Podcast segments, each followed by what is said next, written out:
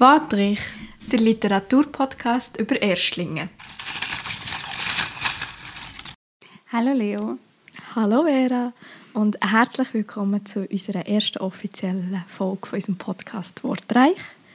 Heute reden wir über ein Debüt von einer jungen deutschen Autorin, von Denise Ode, und zwar hat es der Titel Streulicht. Vera, willst du uns ein bisschen erzählen, um was es geht, wer das geschrieben hat? Sehr gern. Also, ähm, zuerst mal zur Person. Denise Ode heißt sie. Sie ist 1988 in Frankfurt am Main geboren und hat Germanistik in Leipzig studiert, wo sie auch heute noch lebt. Also in Leipzig, gell? Ja. Gut. ähm, zum Buch äh, Streulicht erzählt die Geschichte von einer jungen Frau, die wegen der Hochzeit von ihren beiden besten Freunden an einen Ort zurückgeht, wo sie ursprünglich aufgewachsen ist. Und da ist in der Nähe von einem Industriepark. Ähm, dabei erinnert sie sich an ihre Kindheit, ihren Vater und ihren fast erblindeten Großvater, ihre Mutter und eben auch ihre Schulkarriere, die sie absolviert hat. Die hat angefangen mit einem Schulabbruch und sie ist als Akademikerin am Ende wieder rausgekommen. Das hast du jetzt sehr schön gesagt. Dann zum Warum, wieso haben wir denn das Buch überhaupt ausgewählt?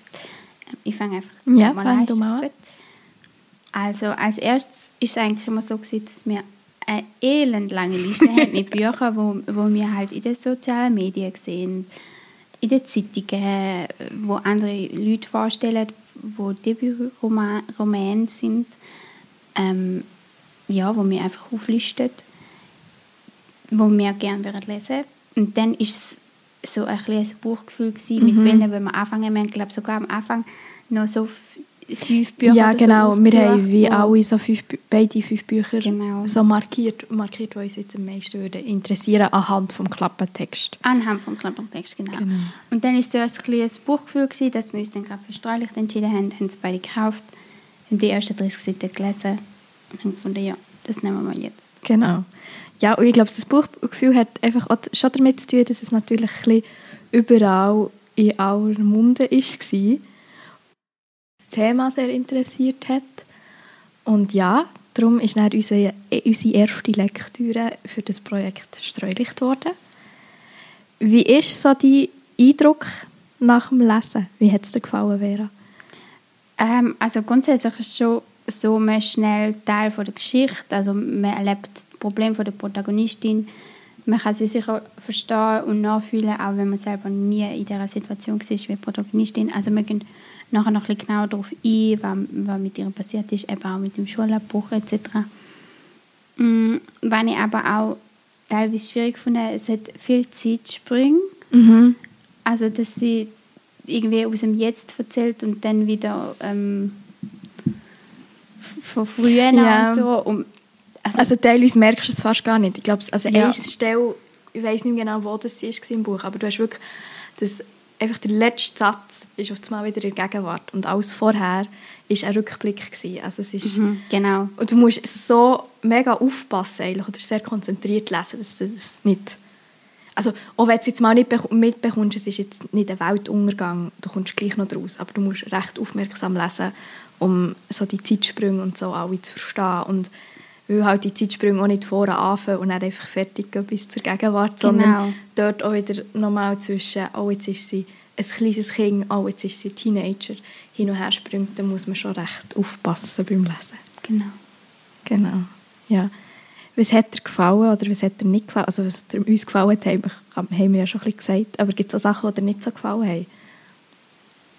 Ja, das Protagonistin, wenn man so unreflektiert ist ja, aber ich, also, ich habe mir das dann auch aufgeschrieben. Also ich finde schon, man bekommt halt einfach alles von ihrer Sicht erzählt, aber also sie erzählt es rückblickend, aber sie reflektiert nicht. Sie genau. reflektiert ihr Handeln nicht, aber auch nicht die Lehrpersonen oder die Eltern oder irgendwie Leute, die ihr vielleicht Unrecht angetan haben, was ja eigentlich auch, man kann sagen, das ist ein schöner Zug, dass irgendwie niemand anschwärzt oder irgendwie sagt, ja, du bist schuld, dass es nach bergab gegangen ist.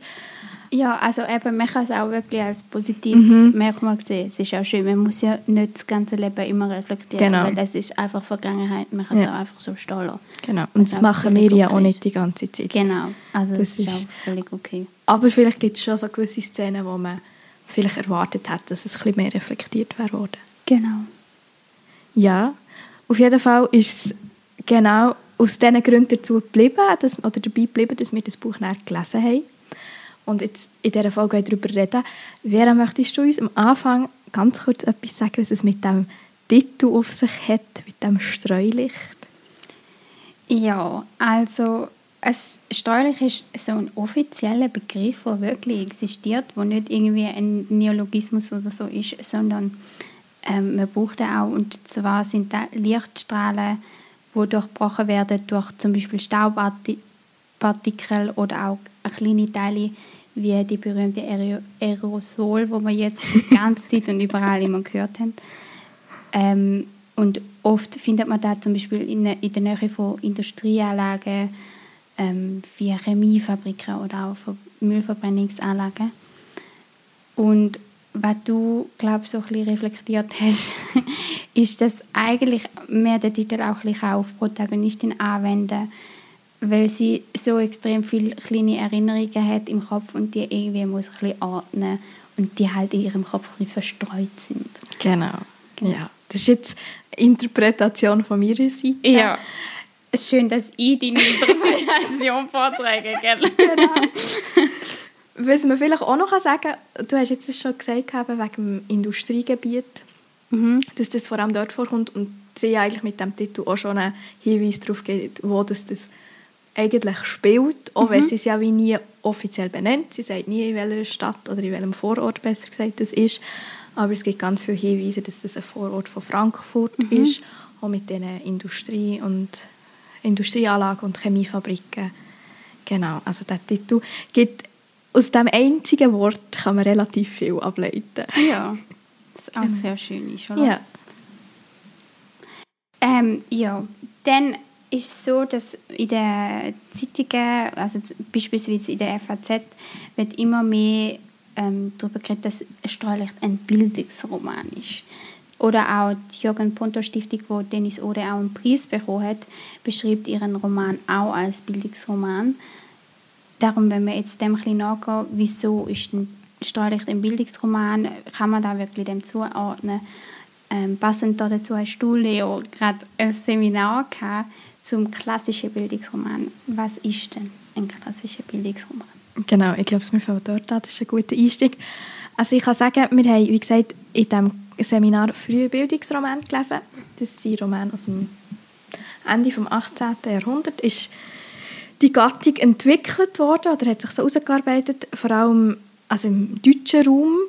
Man ist sich zwar noch nicht ganz einig in der Forschung, was denn jetzt wirklich so der allererste Bildungsroman war. Ich bin für Goethe.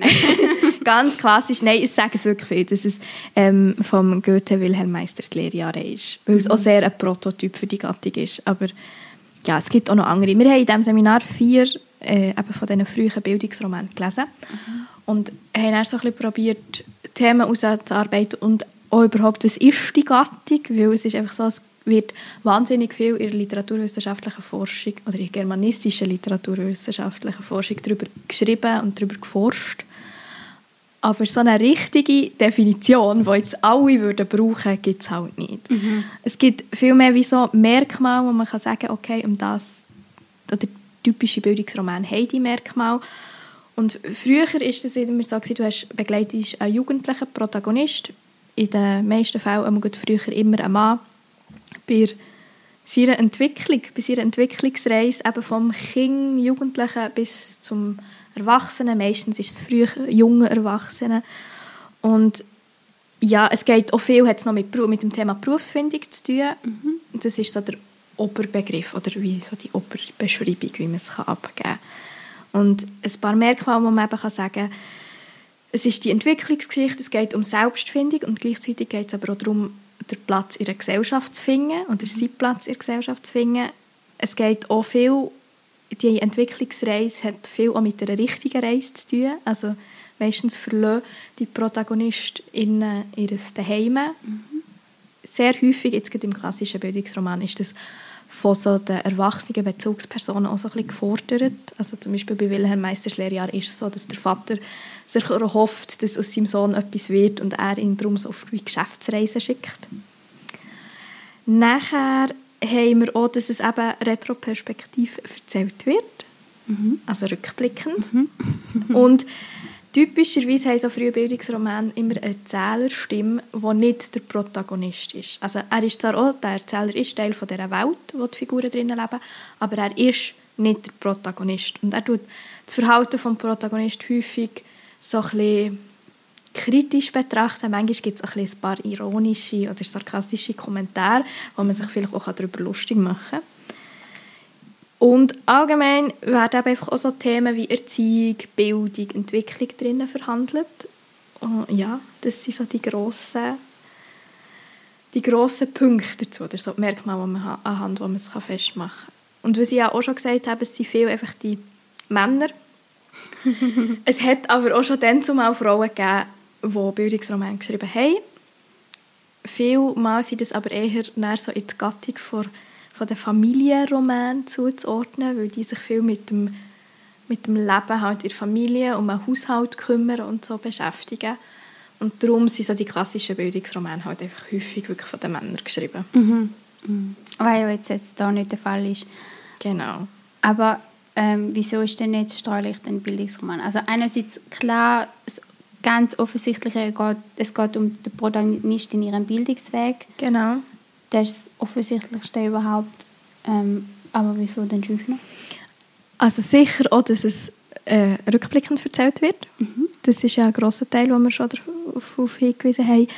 Dann auch so die Entwicklungsgeschichte und so das Selbstfind, der Selbstfindungsprozess, der Prozess von wo ist eigentlich mein Platz in der Gesellschaft, findest du bei Streulicht auch sehr thematisiert. Also es, ob, ob es jetzt gelingt oder nicht, sei dahingestellt. Das ist aber auch bei den klassischen Bildungsromanen so. Also mhm. Die meisten haben ein offenes Ende, ein Ende, wo man auch muss lernen muss, dass die ProtagonistInnen vor allem viel scheitern mhm. an ihren Wegen und irgendwann ist ja, es, wir haben ein Beispiel gelesen, das ist äh, die Geschichte des Agathon vom Wieland dort flüchtet er sich dann so eigentlich wie in eine Utopie rein, weil er mit dem richtigen Leben in der Gesellschaft nicht zu Schlag kommt. Ja.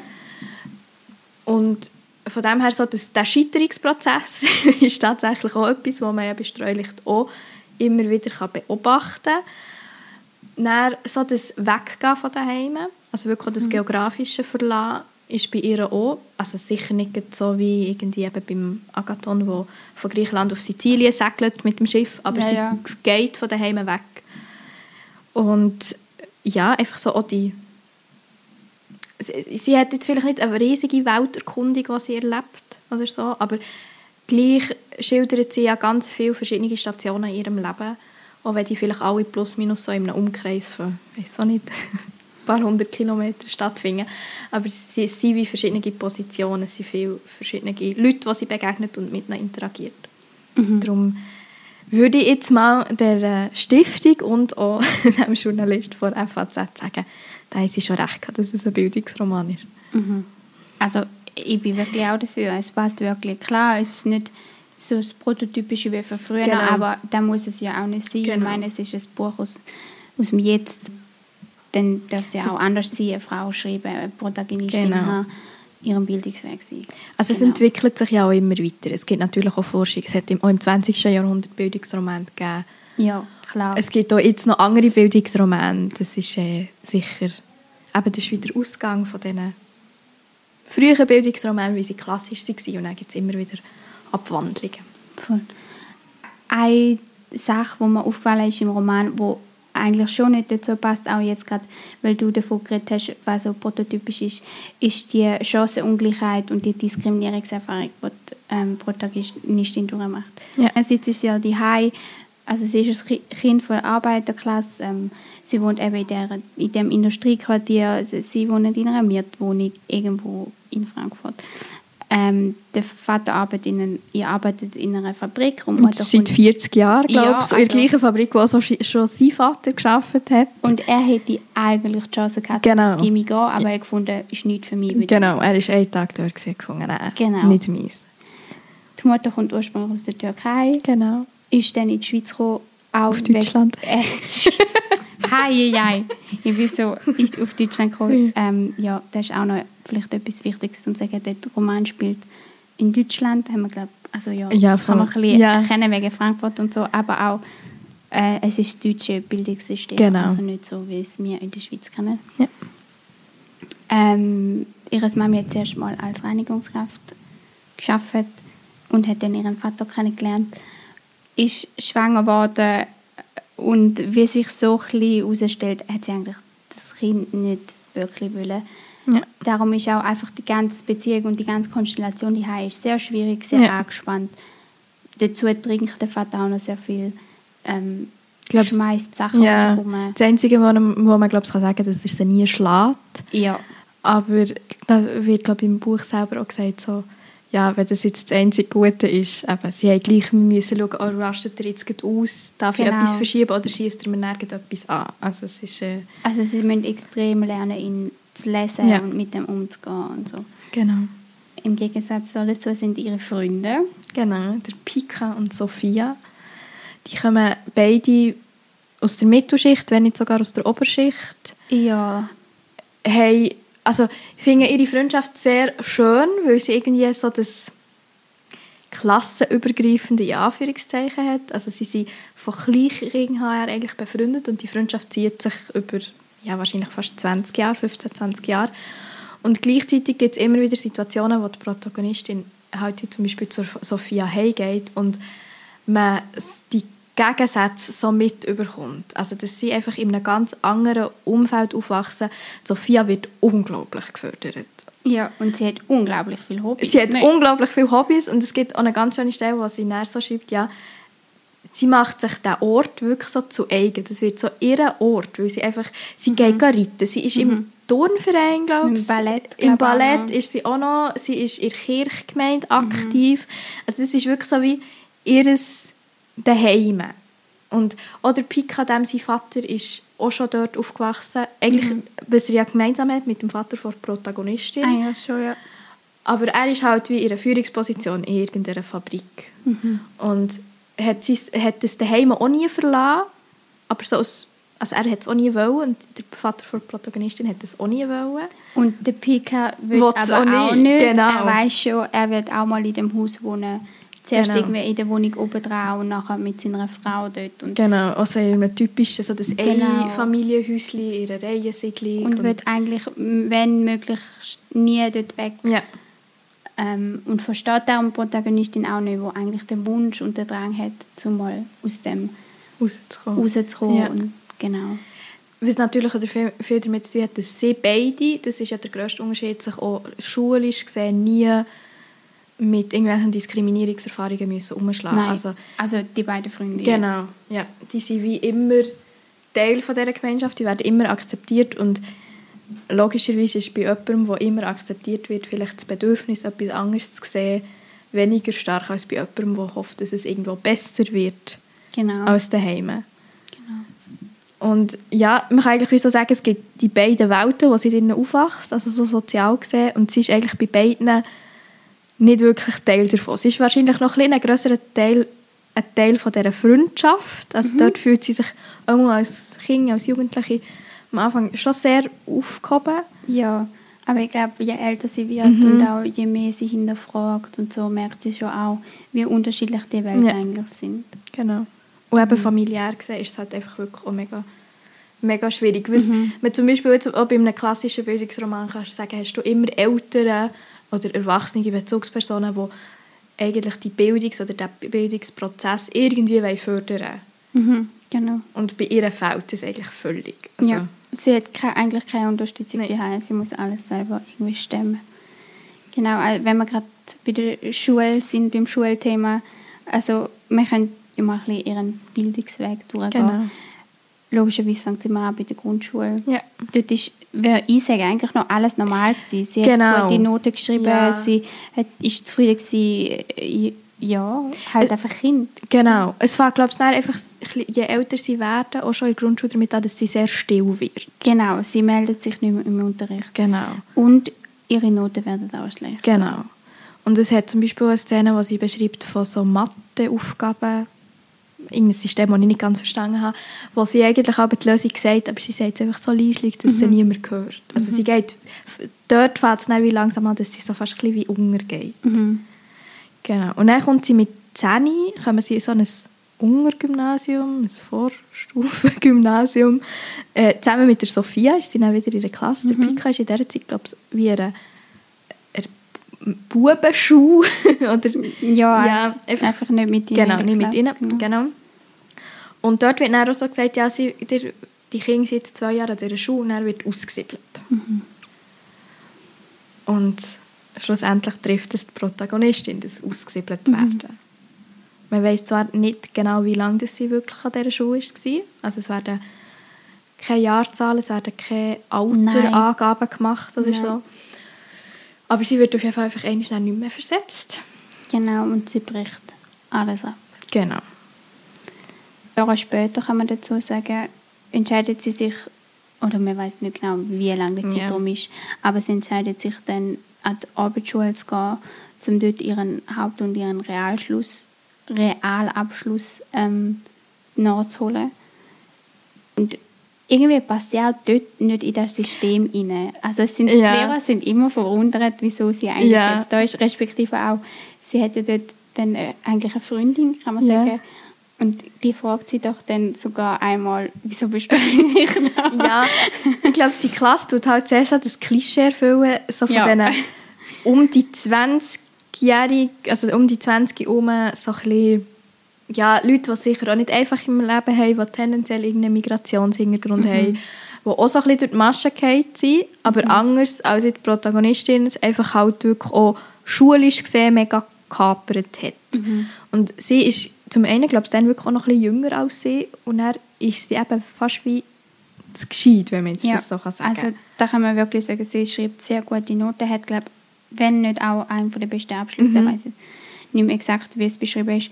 Ähm, darum bekommt sie auch die Empfehlung von der Lehrerin, dass sie sich doch soll am Oberstufengymnasium bewerben, dass sie doch soll Abitur machen, weil von ihren Noten her da einfach eigentlich ihrer ihre Ja. entsprechen. Was sie dann auch findet, ja, wieso genau. nicht? genau, wieso nicht? Sie bewirbt sich dann, glaube ich. Und wird dann bei einem zum Vorstellungsgespräch eingeladen, weil es halt so ist, dass sie eigentlich schon ein bisschen zu alt ist. Und der Rektor sagt dann so, ja, er muss eigentlich für alle die älteren SchülerInnen so die Hand in die Feuer legen. Und weil sie, sie darf auf gar keinen Fall abbrechen. Ja, weil- also er muss für Genau, weil sie nimmt ja eigentlich jemand Jüngerem den Platz weg. sie. Genau. Und er fragt sie dann, das ist so der einzige Moment, wo sie so ein bisschen reflektiert, er fragt dann bei diesem Bewerbungsgespräch, ja, wie, wie, was ist eigentlich passiert, dass das so weit ist gekommen? Und sie ist dann mega in einem Clinch, ja, ist das meine Schuld? Oder was habe ich gemacht, dass es so weit gekommen? Und eigentlich müsste man ja sagen, nein, es ist nicht deine Schuld, weil du bist nur ein Kind gewesen, aber so weit kommt sie ja wie nicht. Ja.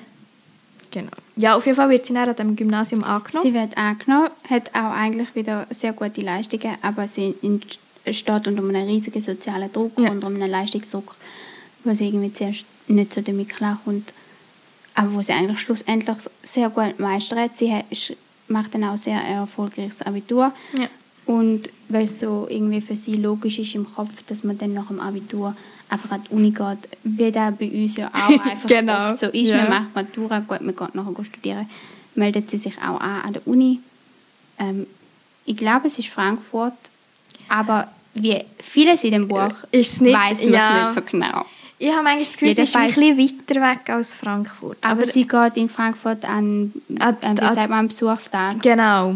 Aber es könnte schon auch sein, weil man hat auch nicht das Gefühl, sie ist ja nicht mega weit weg von dem Ganzen. Ja. Aber man erfährt wirklich wie so häufig nicht wahnsinnig viel. Also es wird halt einfach kein Name oder so. Genau. Es wird auch nicht gesagt, was das sie studiert. Genau, man weiß auch nicht, was sie genau studiert. Aber es gibt eine Szene im Buch, wo sie über Sprechakt redet.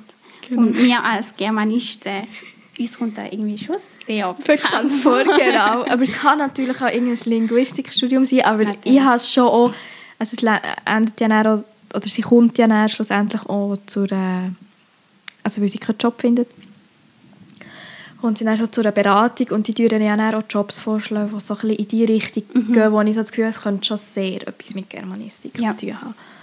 Genau. genau. Aber vielleicht noch zu der Uni. Wie kommt sie denn an der Uni zurecht? Ja, wahnsinnig schlecht, weil sie hat sich in das schulische System schlussendlich sehr, sehr gut eingefügt. Sie kann mit dem schulischen Druck gegen das Ende von ihrer Schulkarriere mega gut umgehen und so das ganz Strukturierte liegt ihr dann auch. Und dann, das kennen wir ja jetzt auch, kommst du ins Studium und du hast auf einmal viel weniger Präsenzzeit. In Deutschland ist es ja auch so, dass du keine Präsenzpflicht hast in deinen Kursen. Das ist ein bisschen anders als bei uns. Aber auch bei uns hast du ja verhältnismäßig wenig, oder bei Vorlesungen oder so, musst du vielleicht auch nicht immer da sein. Ja. Du hast Aufgaben, die du zwar kannst erledigen aber auch nicht musst. Du kannst, Mhm. in Seminar kommst, wenn es grosse Seminare sind, auch super darum, ohne dich jemals zu melden. Und ihr wird es wahnsinnig zum Verhängnis, dass sie eigentlich keine Ahnung hat, wie das funktioniert und ihr es auch niemand sagt. Also, Ja, also sie, ihre fehlen ja auch einfach die Vorbilder. Ja. Weil, also ich jetzt, wo meine Eltern auch beide studiert haben, ich kann auch einfach immer zu meinen Eltern und sie fragen. Klar haben sie vielleicht ein bisschen in einem anderen System studiert und etwas anderes studiert, Mhm. aber so grundsätzlich hast du wie ein Vorbild, wo dir wie es vorgelebt wird. funktioniert. Ja. Genau. Das, ist, bei- das sind bei mir meine Geschwister. Also irgendwie so, du, Ja.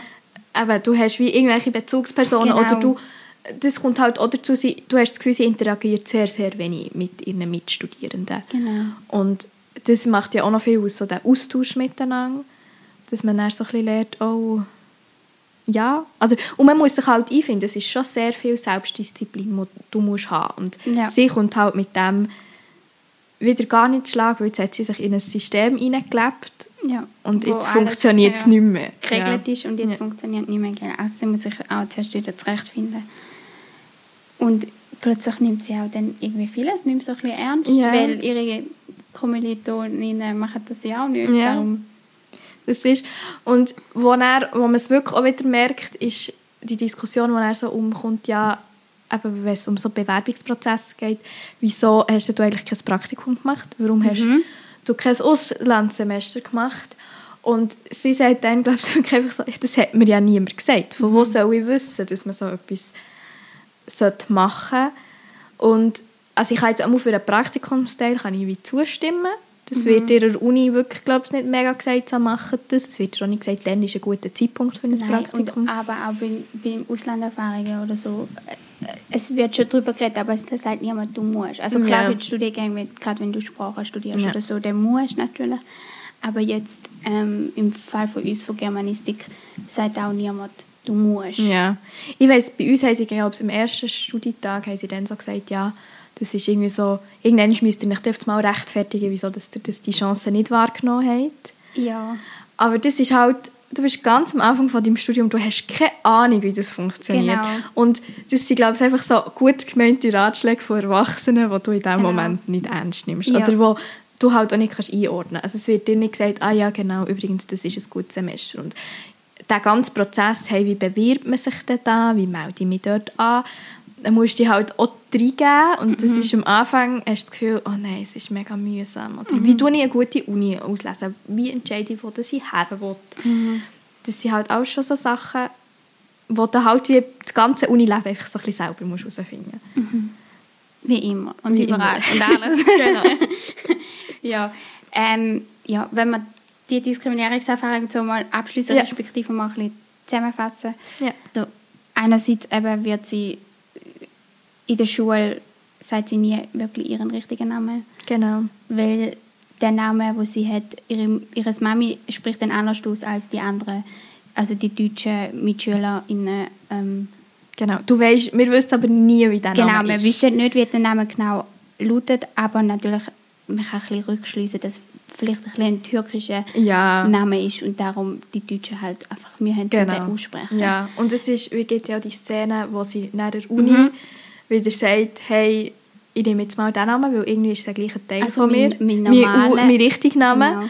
Und hat den, glaube ich, bei der Präsentation oder so auf Mhm. einer Folie und dann wird sie sofort von der Professorin als Gaststudentin wahrgenommen. Und man hat also das Gefühl, vielleicht kann sie gar nicht richtig Deutsch Genau, so. also das, das mit dem, ah, ist Deutsch eigentlich überhaupt deine Muttersprache, das begleitet sie ja auch die ganze Genau, Zeit. das begleitet sie wirklich auch die ganze Zeit.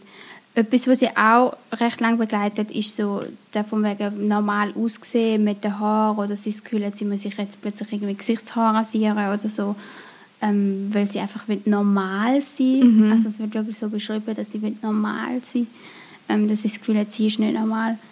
Ähm, sie wird auch in einer Szene ähm, beschimpft und gemobbt. Genau.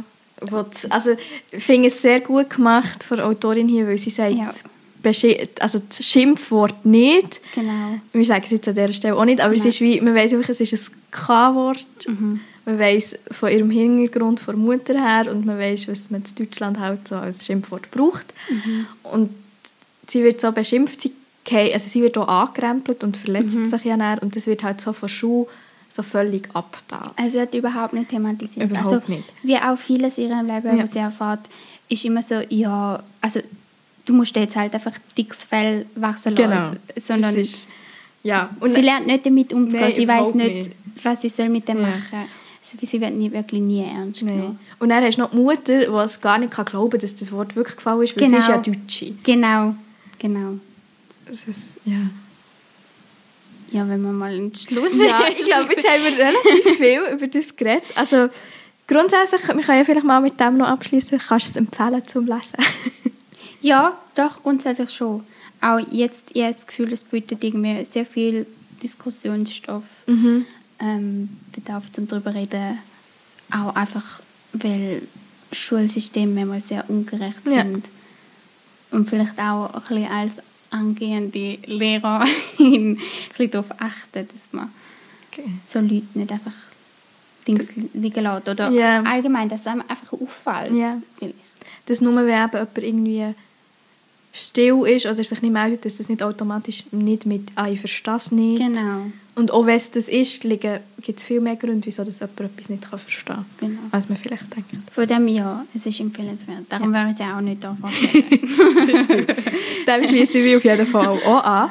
Und jetzt kommen wir zum Abschluss noch zu zwei Kategorien von uns. Und wir fangen mal ein bisschen mit dem Negativeren an. Und zwar sind das die verschwendeten Buchseiten. Weil wir lesen ja auch nicht immer alles, was uns zu 100% überzeugt. Und Vera, möchtest du über deine verschwendeten Buchseiten in letzter Zeit reden? Also ich will nicht viel dazu sagen. Ja, musst auch nicht. Nein, also es ist das Buch ähm, «Oda» von der Judith Treller. Ja, es hat mir einfach nicht gepasst zum Lesen. Ich bin nicht reingekommen. Punkt. Das ist gut. Ich würde so zum Thema Bildungsroman noch aufgreifen. Ich habe ja gesagt, wir haben vier Romane gelesen. Einer Ja. davon ist eben «Geschichte des Agathon» von Christoph Martin Wieland. Du es kurz erwähnt hast. Als ich kurz erwähnt habe, das Buch selber ist nicht kurz, es hat über 500 Oh Seiten Gott. und ich habe mich durchgequält. Und ich habe mich durch viel, schon durch viele Uni-Lektüren gequält. Aber das muss wirklich nicht sein. Also es ist... ich weiß auch nicht.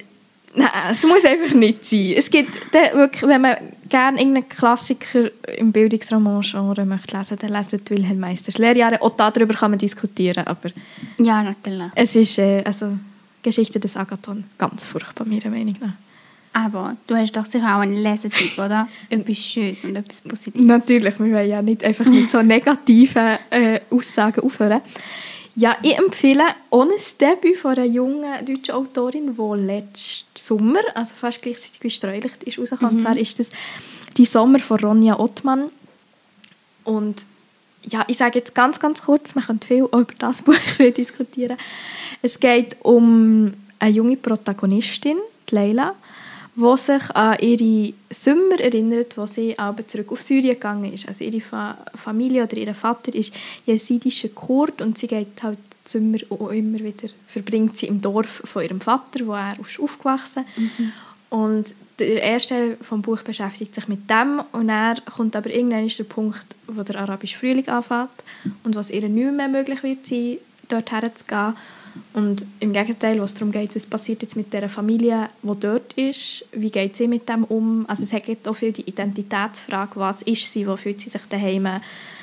Ja, kann ich sehr, sehr empfehlen. Gerade wer sich für, ja, gerade auch für so Themen im arabischen Raum oder eben arabisch Frühling interessiert, ist das ein sehr schönes Buch. Schön. Ja. Und Tipp? Äh, mein Buch ist auch ein Erstling, aber von einer Schweizer Autorin, und zwar von der Serena Kobler, ähm, das Buch Regenschatten. Und das Buch ist ein dystopisches Buch, also wer so etwas gar nicht lesen kann, muss es nicht lesen. und zwar geht es darum, dass allgemein auf der Welt einfach immer wärmer wird. Ähm, die Erde ist ausgetrocknet ähm, und schlussendlich entsteht auch ein Brand aufgrund von einem wirklich von einem Versehen, weil einfach alles so extrem trocken ist, dass auch nur schon, wenn ich, ich glaube, es ist Zigarette, weggeschmissen wird, das halt einfach gerade einen Brand ja. auslöst. Ähm, das Buch spielt in Zürich. Sprich, es ist auch recht spannend ähm, zu lesen, wenn man selber die Stadt kennt mhm. ähm, und teilweise so ein bisschen Ort auftaucht. Also gerade auch zum Beispiel der Zoo taucht dann auf, weil der Brand in der Nähe vom Zoo ist ja. und dann das Thema ist, was machen wir mit diesen Tieren. Ja. Ähm, gleichzeitig, der Fakt, den ich eigentlich sehr spannend gefunden habe, ist, gleichzeitig die Protagonistin ist schwanger und wird halt eigentlich in die kaputt zerstörte Welt ähm, ein neues Leben setzen. Und ja, es geht halt auch einfach immer wieder so ein bisschen um sie, wie sie sich fühlt, wie sie zurechtkommt und so. Genau. Das ist mein Lesetipp. Sehr gut. und ich würde sagen, mit diesen Buchtipps entlassen wir euch alle. Geht in eure Buchhandlungen. Geht Bücher kaufen. Geht Bücher kaufen. Ihr könnt sowohl unsere Lesetipps wie natürlich auch Streulicht, also auch wer jetzt Streulicht noch nicht gelesen hat, es lohnt sich, auch wenn wir vielleicht etwas über den Hinhalt erzählt haben, aber es lohnt sich trotzdem, das zu lesen. Wäre ja sagen. In dem Fall. In dem Fall. Macht's gut. Bis zum nächsten Mal. Tschüss. Tschüss. Wortrich. Der Literaturpodcast über Erstlinge.